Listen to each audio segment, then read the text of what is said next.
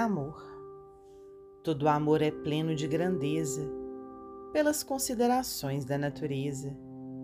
Mas o Senhor juntou a lei da fidelidade para perpetrar-lhe o valor e guardar-lhe a felicidade, com marcas de dedicação e de certeza.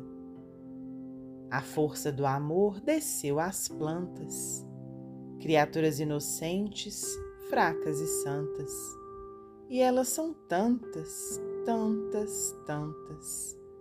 A mamoeira sentiu as energias do mamoeiro e pediu ao vento brando lhes trocasse as essências.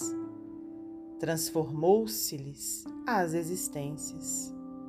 O mamoeiro protegeu a mamoeira e ela produziu muitos mamõezinhos até que fizeram grande mamosal. Assim é a vida. O homem encontra a companheira que o atrai. A mulher muda os próprios trilhos.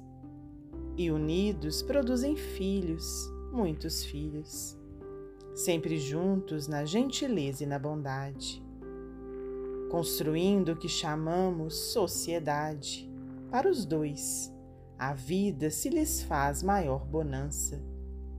O homem recebe do Senhor o pão de cada dia, e ela conserva-lhe o ânimo e a alegria, mantendo-se na lei da fidelidade, e, por vezes, se lhes vem dificuldade, a ponto de sentirem na própria união pesada cruz.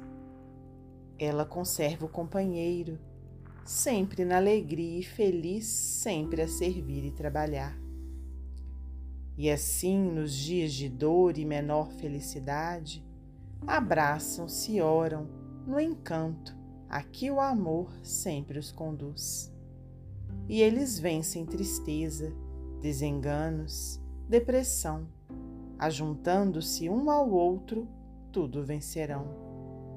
E na coragem que o amor que une e a palavra não traduz. Continuam garantindo a fidelidade, encontrando nisso amor e felicidade, construindo em dupla a grande e santa humanidade, que será na terra a família de Jesus. Cornélio Pires, psicografia de Francisco Cândido Xavier, do livro Realmente.